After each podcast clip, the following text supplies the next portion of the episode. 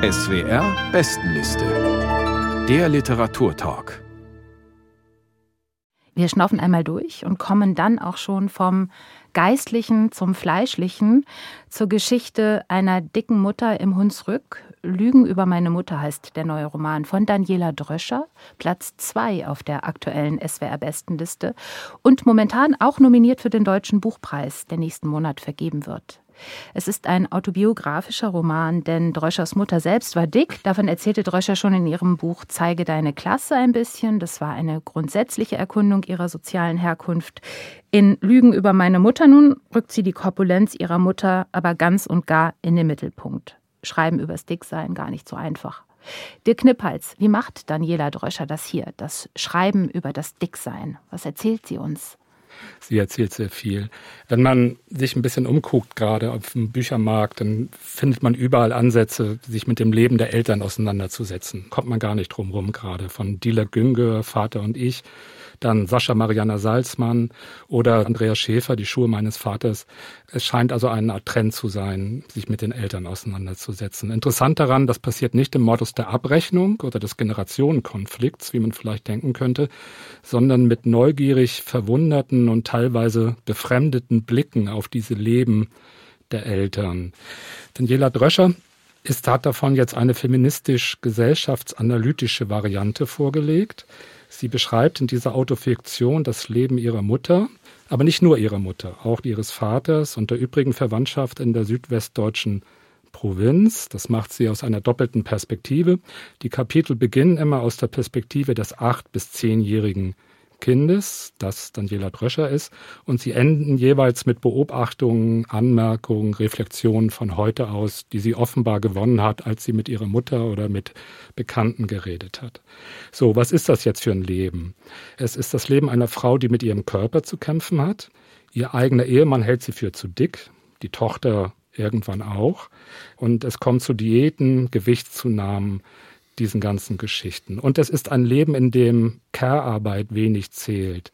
Der Vater versucht sich als Self-Made Man, er will immer aufsteigen und sich selbstständig machen. Das geht schief, aber er hat eben ein klares Gerüst. Und die Hausfrau ist sozusagen die Komplementärseite dieses Modells des eigenständigen Mannes. Sie hält dem Mann den Rücken frei und gleichzeitig die Überforderung und eine Platzzuweisung ins Häusliche. Das erfährt die Mutter. Sie funktioniert. Glücklich ist sie nicht. Nee, glücklich ist sie nicht. Der Vater ist auch nicht glücklich, glaube ich. Alle sind da nicht glücklich. Die Mutter hat eine Essstörung, kann man sagen. Anfang wirkt sie eher mollig. Später fällt dann aber auch das Stichwort Adipositas. Die versucht es immer wieder mit Diäten, was der Vater gut findet, fördert. Und sie versucht es aber auch mal mit beruflicher Weiterbildung, was der Vater dann nicht so gut findet. Auch da gibt es ein Konkurrenzverhältnis. Das hören wir jetzt mal in einer Lesung von Isabelle Demey. Es war fast unheimlich, nach welch strengen Regeln meine Mutter fortan aß.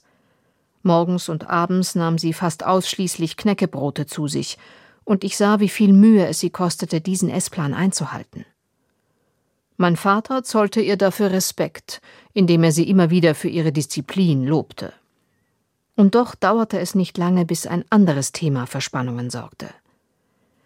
Schon seit längerem wurde mein Vater nicht müde darauf hinzuweisen, dass Mamas Job grottenschlecht bezahlt sei. Sie war Fremdsprachensekretärin bei einer Lederwarenfirma namens Erich Engel, betreute aber bisher nur die englische Kundschaft. Als ein paar Wochen nach ihrer Rückkehr aus Baden-Baden das Thema beim Abendessen wieder auf den Tisch kam, sagte sie entschieden Du hast recht. Ich verdiene zu wenig, das muss sich ändern. Mein Vater schaute sie fragend an. Wenn ich weiterkommen will, sagte sie, muss ich richtig Französisch lernen, in einem Fernkurs, an einer Fernuni, einer Sprachschule. Mein Vater verschluckte sich an einer heißen Kartoffel. Ein Studium ohne Abitur? fragte er ungläubig. Ja, sagte meine Mutter gut gelaunt. Eine Frau, die mit mir in der Kur war, hat da auch studiert. Ich hatte meine Mutter lange nicht so fröhlich erlebt. Studieren schien etwas Wunderbares zu sein, auch wenn mein Vater das offenbar anders sah. Er runzelte fragend die Stirn. Ich würde dann viel besser bezahlt, versuchte es meine Mutter. Und wie genau stellst du dir das vor? Sie atmete tief ein und wieder aus. Plötzlich klang ihre Stimme gar nicht mehr gut gelaunt, sondern sehr müde. Warum machst du es mir so schwer? fragte sie leise. Ich will doch nur wissen, wie du dir das vorstellst, auch zeitlich. Er aß weiter, ohne sie anzuschauen.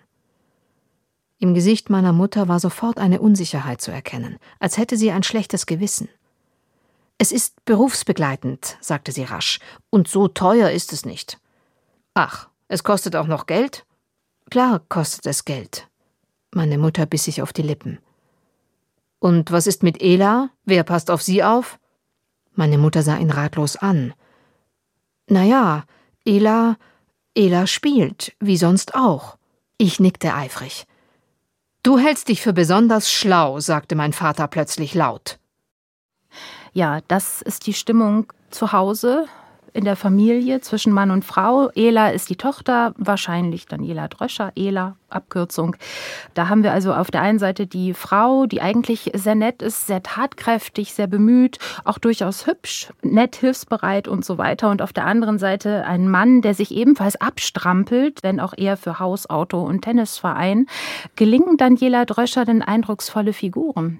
Also den Vater fand ich großartig zum Beispiel. Er hat ja auch eine eigene Tragik. Er hat nicht den Habitus zum Aufsteigen. Er kommt aus bäuerlichen Verhältnissen, will immer aufsteigen, wird aber immer daran gehindert von seinem Chef und ist also nicht dieser Sozialaufsteiger, der er gerne wäre. Ich finde auch die Mutter interessant geschildert und die Tochter implizit auch. Sie ist ein bisschen altklug, Sie muss das aber auch sein, und das denkt man die ganze Zeit, ihr wird eigentlich die Kindheit gestohlen in dieser Elternkonstellation. Sie muss eigentlich immer die klügste sein in dieser Dreierkonstellation. Ja, also der Vater ist natürlich eine zweideutige Figur. Er ist ja ein, auf den ersten Blick ein kleinkarierter, pedantischer bis hin zum sadistischen Haustyrann. Aber er ist ein unsicherer, ein schwacher Despot. Seine Kränkungen und seine Demütigungen lässt er zu Hause aus an der Frau mit wirklich unfassbaren Demütigungen, der er sie unterzieht. Wir haben das ja in der Leseprobe auch schon gehört. Für die Familie heißt das, dass das Gesicht des Vaters unser Wetter war. So sagt die kleine Tochter einmal. Und das, was mich als Leserin dann immer zunehmend empört hat, ist die Demut, mit der die Frau sich das bieten lässt. Das ist insofern ein bisschen zu überscharf gezeichnet, denke ich, aber durchaus nachvollziehbar. Naja, die Frau verlässt dann erst ihren Mann, als die Tochter sozusagen im sicheren Hafen ist, um die sie sich gekümmert hat. Sie wird ja als Care Person, das heißt eine Person, die aus der Sorge um andere ihre Lebensenergie zieht, geschildert. Und das ist Teil dieser heroischen Geschichte der Mutter. Ich habe schon ein Problem damit, erstens überhaupt, dass das so nah an der Autorin ist, dass man gar nicht umhin kommt. Ne? Sie haben schon auf Ela und Daniela hingewiesen und auf das Buch, das sie vorher geschrieben hat, ihre Herkunft und so weiter dass man die ganze Zeit das Gefühl hat, ich weiß gar nicht, wie man damit umgehen soll. Das ist ja oft ein Problem. Man hört jemandem zu, der gerade über seine persönlichen Lebensverhältnisse spricht und man ist natürlich grundsätzlich höflich, aufmerksam und völlig rücksichtsvoll, wenn das jemand tut. Wenn mir das aber jemand als Roman präsentiert, habe ich einen völlig anderen Blick und frage mich, warum konstruiert er denn die Person so? So als Romankonstrukt finde ich, den Vater ist komplett dämonisiert. Er ist von Anfang an als der Böse gestaltet. Das merkt man vielleicht nicht, aber ich finde, das ist eindeutig so. Und die Mutter ist halt wirklich die Mutter Dolorosa, die gleichzeitig die Schutzmantel-Madonna ist für alle Anvertrauten, für die Kinder, für das fremde Kind und so weiter. So. Und sie bekommt auch sehr, sehr, sehr viele Exkulpationen mit auf dem Weg. Beim Vater würde es ja auch nahelegen, könnte man sagen, okay, die Eltern von ihm kommen aus Schlesien und da ist doch ein bisschen Nazitum mit drin. Es wird bei jeder Gelegenheit sozusagen darauf hingewiesen, auch das hat man eben schon mal, wie der Körper das alles sozusagen austragen muss. Es ist vom soldatischen Körper die Rede, der auch noch aus dieser Zeit kommt.